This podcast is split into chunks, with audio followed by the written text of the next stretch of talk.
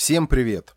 Это канал «Хочу на радио» и я здесь для того, чтобы кратко обрисовать текущую ситуацию с каналом и рассказать, что будет с ним дальше. Начнем с банального. Новые эпизоды разговоров не выходили последнее время по всем известной вам причине – вирус. У меня просто нет возможности лично встречаться с людьми и записывать звук. Вы можете мне возразить, а почему бы не записывать разговоры на удаленке? Все просто, отвечу вам я. Если это нормальный человек, а не стример или блогер, то и хорошего микрофона и возможности настроить качественный звук у него тоже, скорее всего, не будет. Посмотрите на все свежие записи в интернете – все эти интернет-конференции, дебаты на Ютубе. Сейчас много контента, сделанного на удаленке. Звук у участников хрипит, трещит, прерывается и зачастую бывает просто неслушабелен. Это совсем не здорово, с моей точки зрения.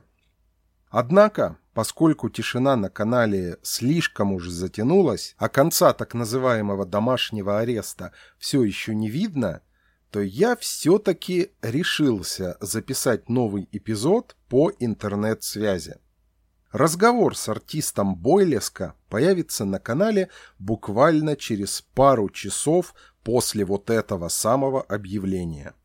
Очень хочу услышать ваше мнение по поводу звука в этой записи. Приемлемо ли писать эпизоды на удаленке с таким звуком? И стоит ли продолжать это делать?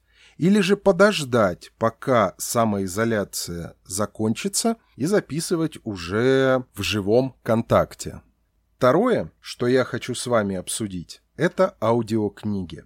Прямо сейчас я записываю и обрабатываю одну из повестей Джека Лондона в аудиоформате.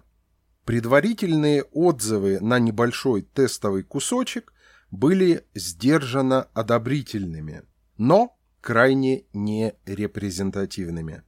Повесть будет выложена на канал в течение пяти, максимум семи дней, я думаю. И я очень хочу услышать ваши отзывы, когда она будет закончена и выложена.